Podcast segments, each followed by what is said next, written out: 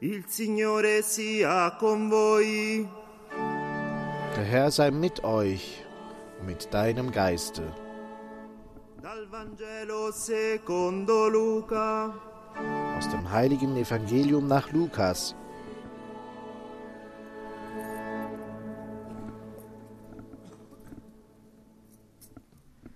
In quel tempo In jener Zeit kam Jesus nach Nazareth, wo er aufgewachsen war, und ging wie gewohnt am Sabbat in die Synagoge. Als er aufstand, um vorzulesen, reichte man ihm die Buchrolle des Propheten Jesaja.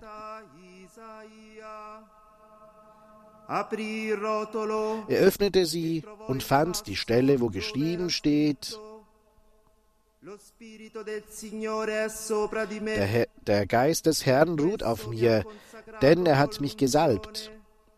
Er hat mich gesandt, damit ich den Armen eine frohe Botschaft bringe, damit ich den Gefangenen die Entlassung verkünde und den Blinden das Augenlicht, damit ich die Zerschlagenen in Freiheit setze und ein Gnadenjahr des Herrn ausrufe.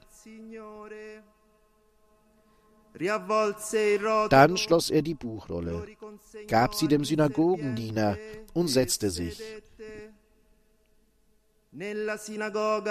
Die Augen aller in der Synagoge waren auf ihn gerichtet.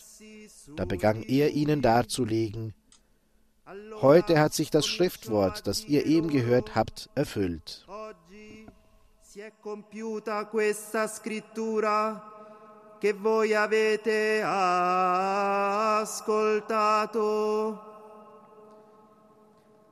Parola del Signore.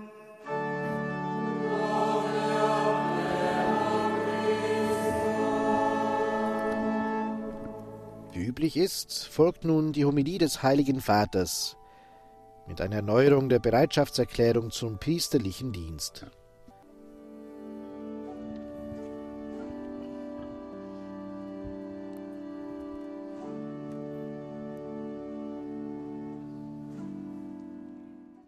Die Homilie des Heiligen Vaters Papst Franziskus. Der Geist des Herrn ruht auf mir. Mit diesem Vers begann die Verkündigung Jesu. Und mit demselben Vers begann das Wort Gottes, das wir heute gehört haben.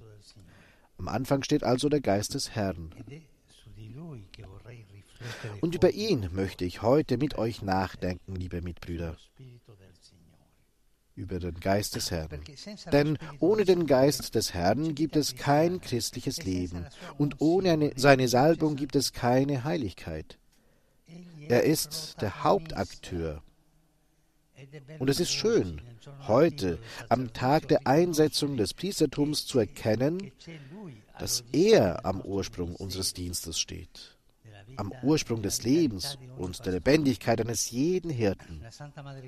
Tatsächlich lehrt uns, lehrt uns die heilige Mutter Kirche zu bekennen, dass der Heilige Geist lebendig macht, wie Jesus sagt. Der Geist ist es, der lebendig macht. Eine Lehre, die vom Apostel Paulus aufgegriffen wurde, der schrieb, der Buchstabe tötet, der Geist aber macht lebendig. Und der vom Gesetz des Geistes und des Lebens in Christus Jesus sprach. Ohne ihn wäre die Kirche auch nicht die lebendige Braut Christi, sondern allenfalls eine religiöse Organisation, nicht der Leib Christi, sondern ein von Menschenhand errichteter Tempel.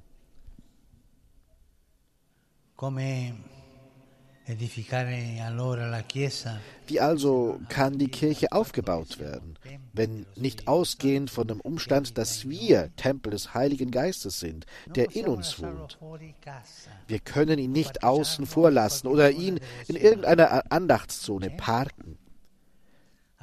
Wir müssen jeden Tag sagen, komm, denn ohne dein Wirken kann im Menschen nichts bestehen. Der Geist des Herrn ruht auf mir. Jeder von uns kann dies sagen. Das ist keine Anmaßung, sondern Wirklichkeit. Denn jeder Christ, insbesondere jeder Priester, kann sich die folgenden Worte zu eigen machen. Denn der Herr hat mich gesalbt.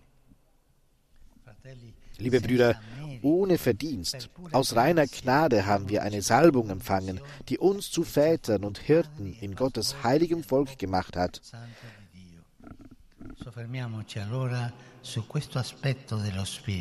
Bleiben wir also bei diesem Aspekt des Geistes, der Salbung. Nach der ersten Salbung, die im Schoß Marias erfolgte, kam der Geist am Jordan auf Jesus herab. Danach wurde, so sagt der heilige Basilius, jede Handlung Christi mit der gleichzeitigen Anwesenheit des Heiligen Geistes vollzogen. In der Tat hat er in der Kraft jener Salbung gepredigt und Zeichen gewirkt. Durch sie ging eine Kraft von Gottes Zeitplan für einen jeden die österliche Phase, die den Augenblick der Wahrheit darstellt. Und das ist ein Moment der Krise, der verschiedenen Formen annimmt. Das ist sehr schön. Alle erleben früher oder später Enttäuschungen, Mühe und Schwächen.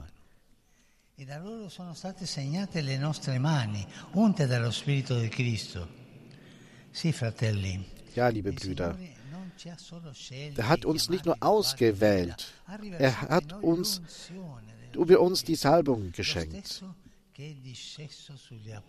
Dasselbe wie über die Apostel geschenkt wurde. Schauen wir also auf sie, auf die Apostel. Jesus hat sie erwählt. Und auf seinen Ruf hin verließen sie ihre Boote, ihre Netze, ihre Häuser. Die Salbung durch das Wort hat ihr Leben verändert. Mit Begeisterung folgten sie dem Meister und begannen zu predigen, in der Überzeugung, dass sie später noch größere Dinge vollbringen würden. Bis dann die österlichen Tage kamen. Da schien alles zu enden. Sie gingen sogar so weit, den Meister zu verleugnen und zu verlassen. Wir müssen keine Angst haben. Wir müssen Mut haben, das zu lesen, unser eigenes Leben zu lesen, zu verstehen. Sie wurden sich ihrer Unzulänglichkeit bewusst und erkannten, dass sie nicht verstanden hatten. E compressero di non averlo capito. Das Ich kenne diesen Menschen nicht, das Petrus nach dem letzten Abendmahl im Hof des Hohepriesters aussprach, ist nicht nur eine impulsive Verteidigung, sondern ein Eingeständnis geistlicher Unwissenheit. Er und die anderen hatten sich vielleicht ein erfolgreiches Leben im Gefolge eines Messias erwartet, der Menschenmengen anzog und Wunder vollbrachte, aber Sie sahen den Skandal des Kreuzes nicht ein, der ihre Gewissheiten erschütterte. Jesus wusste, dass sie es nicht allein schaffen würden, und deshalb versprach er ihnen den Beistand des Heiligen Geistes. Und es war genau jene zweite Salbung zu Pfingsten, die die Jünger verwandelte und sie dazu brachte, die Herde Gottes zu hüten und nicht mehr sich selbst. Und das ist, das ist diese Kontroverse, die man lösen soll. Der Heilige Geist zeigt uns den Weg. Es war jene Salbung mit Feuer, die ihre auf sich selbst und ihre eigenen Fähigkeiten konzentrierte Religiosität auslöschte. Nachdem er den Geist empfangen hatte, verflüchtigen sich die Ängstlichkeiten und die Wankelmütigkeit des Petrus, Jakobus und Johannes, die vor Sehnsucht brennen, ihr Leben hinzugeben, hören auf, nach Ehrenplätzen zu streben. An den Karrierismus, liebe Mitbrüder. Die anderen bleiben nicht mehr eingeschlossen und ängstlich im Abendmahlsaal, sondern gehen hinaus und werden Apostel in der Welt. Der Heilige Geist ändert unsere Herzen. Er hat etwas anderes vor als das, was wir denken.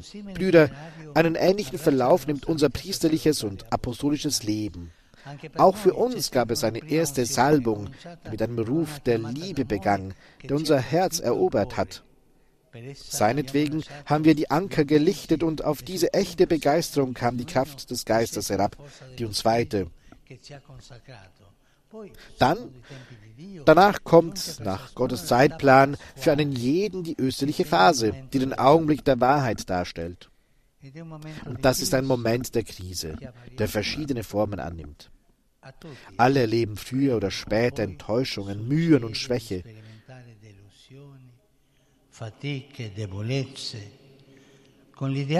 Das Ideal scheint sich unter den Anforderungen der Wirklichkeit abzunutzen. Ein gewisser Alltagsrott Trott macht sich breit und bestimmte Prüfungen, die man sich vorher nur schwer vorstellen konnte, lassen die Treue schwieriger erscheinen als in früheren Zeiten.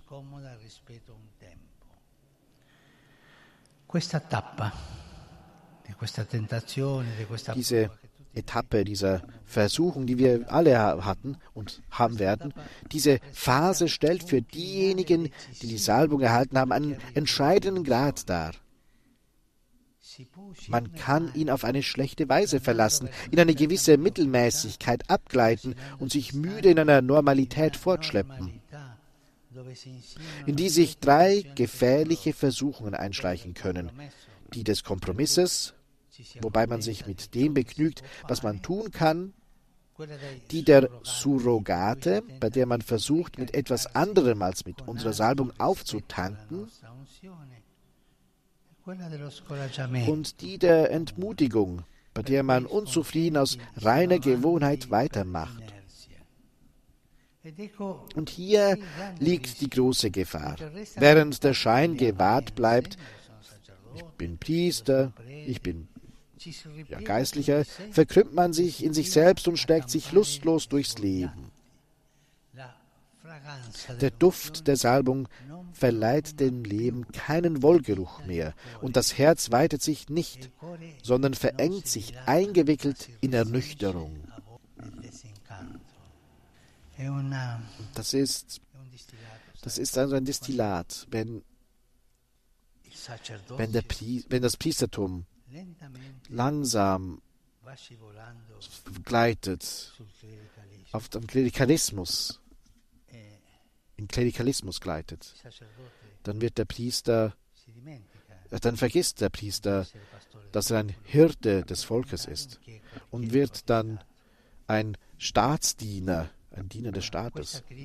Aber diese Krise kann auch zum Wendepunkt des Priesterlebens werden, zu einer entscheidenden Etappe des geistlichen Lebens, in der die endgültige Wahl getroffen werden muss zwischen Jesus und der Welt zwischen dem Heldenhaften, der Nächstenliebe und der Mittelmäßigkeit, zwischen dem Kreuz und einem gewissen Wohlbefinden, zwischen der Heiligkeit und einer braven Treue zum religiösen Engagement. Und am Ende dieser Feier ein Büchlein werden sie euch schenken, das genau über das spricht, über dieses Problem. Die zweite Berufung. Das ist ein Klassiker von Voyons, der, der genau dieses Problem angeht. Wir haben alle, wir benötigen alle diese, diese Überlegungen des Priestertums. Es ist der segensreiche Moment, in dem wir, wie die Jünger Ostern aufgerufen sind, demütig genug zu sein, um zu bekennen, vinti dal Cristo umiliato al crocifisso e per accettare di iniziare un nuovo cammino. Dass wir von dem erniedrigten und gekreuzten Christus besiegt worden sind und bereitwillig einen neuen Weg zu beginnen, den des Geistes, des Glaubens und einer starken Liebe und Illusionen. Es ist der Kairos, in dem wir wie die Jünger an Ostern entdecken, dass das Ganze sich nicht darauf beschränkt, das Boot und die Netze zu verlassen, um Jesus eine gewisse Zeit nachzufolgen, sondern es erfordert, dass wir den ganzen Weg nach Golgotha gehen und die Lehre und Frucht dieses Ereignisses annehmen und mit Hilfe des Heiligen Geistes bis zum Ende eines Lebens gehen, das in der Ohnegleichen ist, in der Vollkommenheit der göttlichen Liebe enden muss. Mit der Hilfe des Heiligen Geistes. Es ist für uns wie damals, für die Apostel, die Zeit einer zweiten Salbung, einer zweiten Berufung, bei der wir den Geist nicht in die Begeisterung unserer Träume, sondern in die Zerbrechlichkeit unserer Wirklichkeit hineinempfangen. Es ist eine Salbung, die tief im Inneren Wahrheit bringt, sodass der Geist unsere Schwächen, unsere Mühen und unsere innere Armut salben kann. Dann duftet die Salbung von neuem, nach ihm, nicht nach uns. In diesem Augenblick, innerlich, denke ich, denke ich an jene, die in Krise sind, in Krise stecken, die orientierungslos sind, die nicht wissen, wie sie das angehen können, welchen Weg sie gehen sollen in dieser zweiten Salbung des, im Geiste.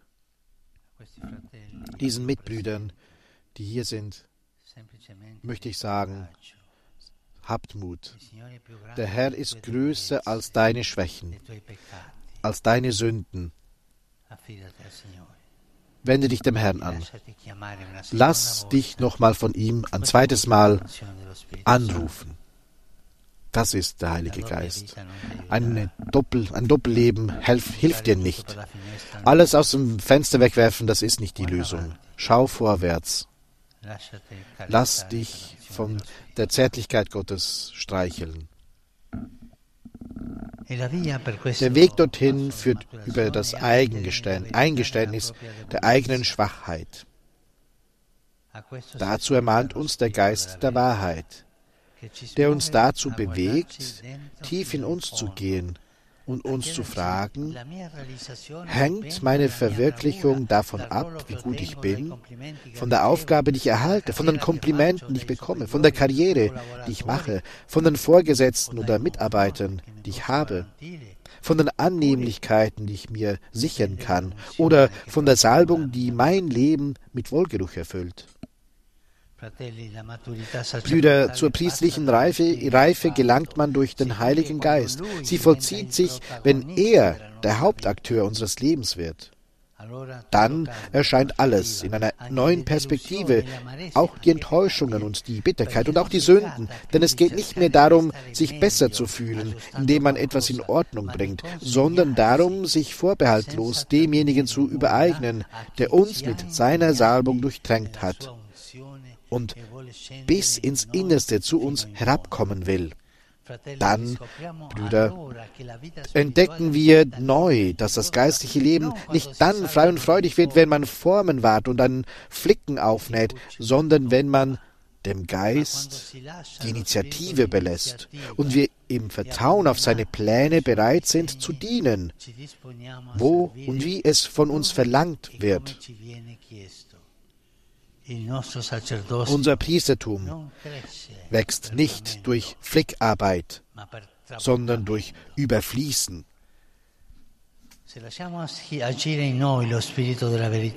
Wenn wir den Geist der Wahrheit in uns wirken lassen, werden wir die Salbung bewahren. Denn die Unwahrheiten, mit denen wir zu leben versucht sind, werden ans Licht kommen.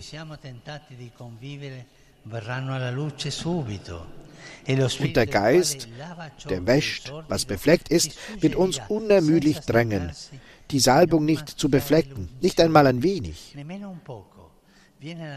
Da kommt einem der Satz von Kohelet in den Sinn, der sagt, sterbende Fliegen, da stinkt und gärt sogar das duftende Öl für die Schönheitspflege. Es stimmt, dass jede Unlauterkeit, auch die priesterliche Unlauterkeit, die sich einschleicht, ist gefährlich. Das darf man nicht akzeptieren. Sie darf nicht geduldet werden, sondern muss ans Licht des Geistes gebracht werden. Denn auch wenn es stimmt, dass das Herz arglistig, ohne Gleichen ist und unverbesserlich, so heilt uns doch der Heilige Geist und nur er allein von der Untreue. Das ist für uns ein unvermeidlicher Kampf. Es ist in der Tat unverzichtbar, wie der heilige Gregor der Große schrieb, dass derjenige, der das Wort Gottes verkündet, sich zuerst seinem eigenen Lebenswandel widmet, damit er dann aus seinem eigenen Leben lernt, was und wie er es sagen soll. Niemand soll sich anmaßen, nach außen hin etwas zu sagen, was er nicht zuvor im Inneren gehört hat. Und es ist der Geist, der der innere Lehrmeister ist, auf den wir hören müssen, im Wissen darüber, dass es nichts an uns gibt, was er nicht salben möchte. Brüder, lasst uns die Salbung bewahren. Die Anrufung des Heiligen Geistes möge nicht eines eine Gelegenheit, gelegentliche Übung sein, sondern der Atem eines jeden Tages. Ich also von ihm Gesalbter bin, aufgerufen, mich in ihn zu versenken, sein Licht in die undurchsichtigen Bereiche meines Lebens eindringen zu lassen, um wieder zu entdecken, was ich in Wahrheit bin. Lassen wir uns von ihm dazu bewegen, das Unaufrichtige zu bekämpfen, das sich in uns regt, und lassen wir uns von ihm in der Anbetung erneuern. Denn wenn wir den Herrn anbeten, gießt er seinen Geist in unsere Herzen ein.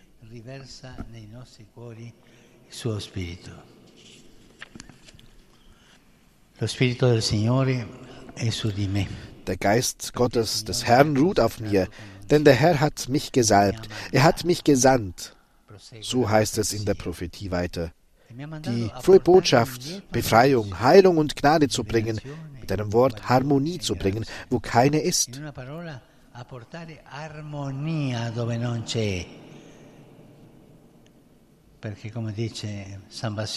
Wie der heilige Basilius sagt, der Geist Gottes ist die Harmonie.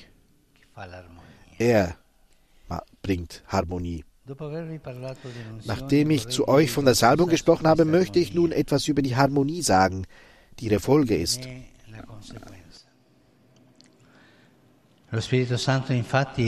Der Heilige Geist ist nämlich Harmonie. Zunächst im Himmel. Der heilige Basilius erklärt, dass es unmöglich ist, dass all die überirdische und unaussprechliche Harmonie im Dienste Gottes und im wechselseitigen Zusammenklingen der überirdischen Mächte erhalten wird, wenn nicht durch die Autorität des Geistes. Und dann auf der Erde. In der Kirche ist er in der Tat jene göttliche und musikalische Harmonie, die alles miteinander verbindet. Aber denkt mal an, an ein Priestertum ohne Harmonie, ohne Geist. Das geht nicht, das funktioniert nicht.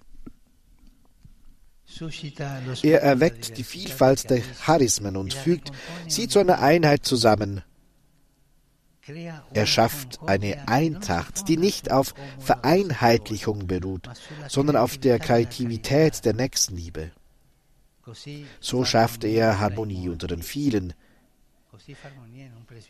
und unter den Priestern. In den Jahren des Zweiten Vatikanischen Konzils, einem Geschenk des Heiligen Geistes, veröffentlichte ein Theologe ein Werk, in dem er vom Heiligen Geist nicht in einem individuellen, sondern in einem pluralen Sinn sprach. Er lud ein, ihn als eine göttliche Person zu betrachten, die nicht so sehr in der Einzahl, sondern in der Mehrzahl ist, als das Wir Gottes, das Wir des Vaters und des Sohnes, denn er ist ihre Verbindung, er ist in sich selbst Eintracht, Gemeinschaft und Harmonie. Und ich denke, dass ich, ich erinnere mich, dass ich das gelesen habe, also dass er eben Theologie studiert hat. Das sah damals wie eine Häresie aus. Denn unsere Bildung hat das, hatte das noch nicht verstanden, dass der Heilige Geist so ist. Was er will, ist Harmonie zu schaffen, besonders durch diejenigen, in die er seine Salbung eingegossen hat. Brüder, Harmonie unter uns zu schaffen, ist nicht so sehr eine gute Methode zur Verbesserung des Kirchengefüges. Es ist keine Frage der Strategie oder Höflichkeit. Es ist nicht dieses Tanz, ne? es ist eine innere Notwendigkeit im Leben des Geistes. Man versündigt sich gegen den Geist, der Gemeinschaft ist, wenn man auch nur leichtfertig zu einem Werkzeug der Spaltung wird. Ich denke dann, das Geschwätz, ist immer dasselbe. Und, und man betreibt damit das Spiel des Feindes. Der nicht in die Öffentlichkeit tritt und Gerüchte und Unterstellungen liebt, der Parteienbildungen und Seilschaften fördert und die Sehnsucht nach der Vergangenheit sowie Entmutigung, Pessimismus und Angst nährt. Lasst uns bitte darauf bedacht sein, die Salbung des Geistes und das Gewand der Mutterkirche nicht mit Uneinigkeit, Polarisierungen oder mit fehlender Nächstenliebe und Gemeinschaft zu beschmutzen. Erinnern wir uns daran, dass der Geist, das Wir Gottes, die gemeinschaftliche Form bevorzugt. Also die Hilfsbereitschaft gegenüber den eigenen Bedürfnissen, den Gehorsam gegenüber den eigenen Vorlieben, die Demut gegenüber den eigenen Ansprüchen.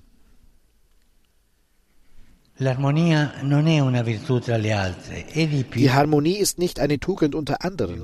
Sie ist mehr. Der heilige Gregor der Große schreibt, wie viel die Tugend der Eintracht wert ist, zeigt der Umstand, dass ohne sie alle anderen Tugenden überhaupt nichts wert sind. Helfen wir uns, liebe Brüder, gegenseitig, die Harmonie zu bewahren, indem wir nicht bei den anderen anfangen, das ist unsere Aufgabe, sondern ein jeder bei sich selbst. Und wir sollen uns fragen, tragen meine Worte, meine Äußerungen, das, was ich sage und schreibe, das Mal des Geistes oder das der Welt? Ich denke auch an die Liebenswürdigkeit des Priesters. Es gibt auch unerzogene Priester. Denken wir aber an die Liebenswürdigkeit des Priesters. Wenn die Menschen auch in uns nur unerfüllte und unzufriedene Menschen finden, die kritisieren und mit dem Finger auf andere zeigen, wo werden sie dann Harmonie erleben? Wie viele kommen nicht zu uns oder wenden sich von uns ab, weil sie sich in der Kirche nicht angenommen und geliebt, sondern misstrauisch, beäugt und verurteilt fühlen.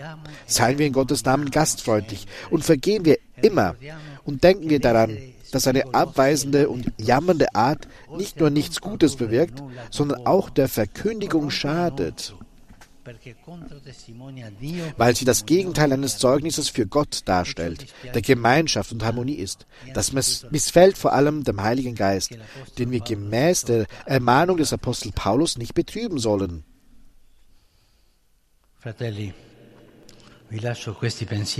Brüder, ich überlasse euch diese Gedanken, die ich im Herzen trage, e und schließe mit einem einfachen und wichtigen Wort an euch. Danke. Danke für euer Zeugnis.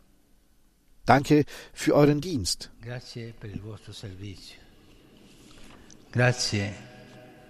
Danke für das verborgene Gute, das ihr tut, für die Vergebung und den Trost, den ihr im Namen Gottes spendet.